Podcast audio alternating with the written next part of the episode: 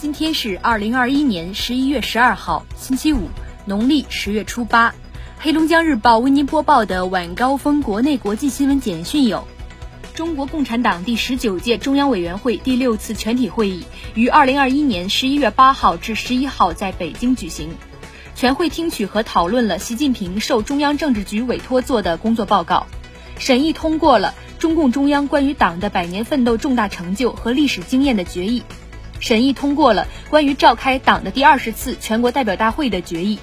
习近平就中共中央关于党的百年奋斗重大成就和历史经验的决议讨论稿向全会做了说明。十一号零至二十四时，三十一个省、自治区、直辖市和新疆生产建设兵团报告新增确诊病例九十八例，其中境外输入病例十九例，本土病例七十九例，辽宁五十二例，均在大连市。河南十二例，其中郑州市六例，周口市六例，北京六例，其中海淀区四例，朝阳区两例，黑龙江五例，均在黑河市，河北两例，均在辛集市，江西一例在上饶市，云南一例在德宏傣族景颇族自治州。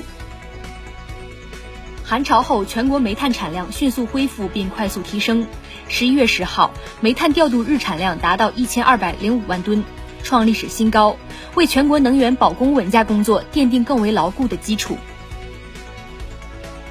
北京证券交易所开市时间明朗。十号，全国股转公司官网显示，汉芯科技、中社咨询等十家公司发布公告称，经北京证券交易所同意，将于十一月十五号在北交所上市。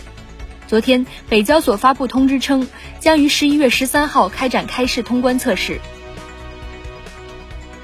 甘肃省新冠肺炎疫情防控新闻发布会消息：甘肃在诊疗救治新冠肺炎患者时，坚持中西医并重、中西药并用，中医药参与治疗率百分之百。二零二一年十一月十二号零点，天猫双十一总交易额定格在五千四百零三亿。来自京东的数据则显示，截至十一月十一号二十三点五十九分，京东累计下单金额超三千四百九十一亿元，创造了新的纪录。值得关注的是，较之往年铺天盖地喧嚣的成交数据战报，今年各大平台都低调了不少，皆没有公布实时成交额。国内期货夜盘开盘普涨。青年男子王某酒后在绵阳多次拨打幺幺零电话，谎称自己是疫情高风险地区来的黄码人员，然后故意将手机关机。公安、卫健委多部门迅速行动，出动大量人力，花费大量时间和精力查找对方，最终将王某挡获。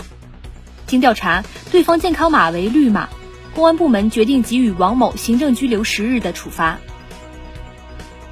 在杭州西湖景区杭州植物园的门口有三幢西式建筑，是蔡元培之女蔡威廉和女婿林文征的故居。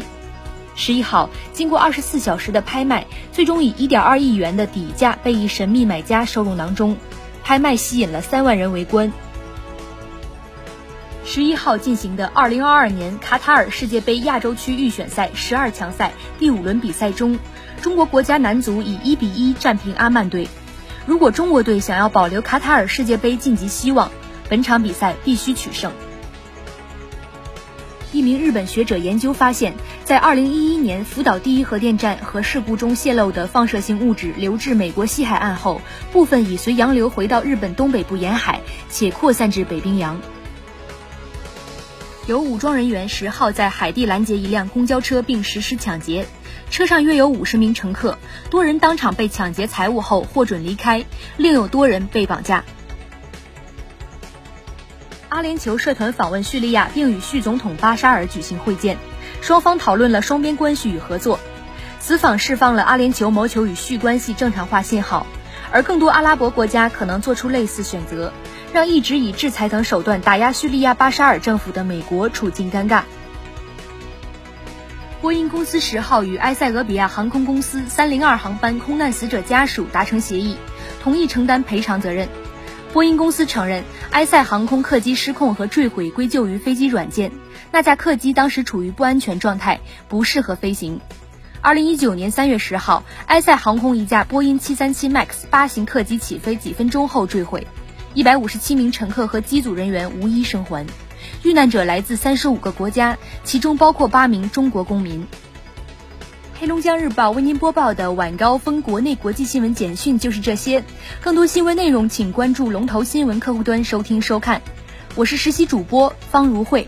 制作孟庆轩，编审郝金杰，感谢您的收听。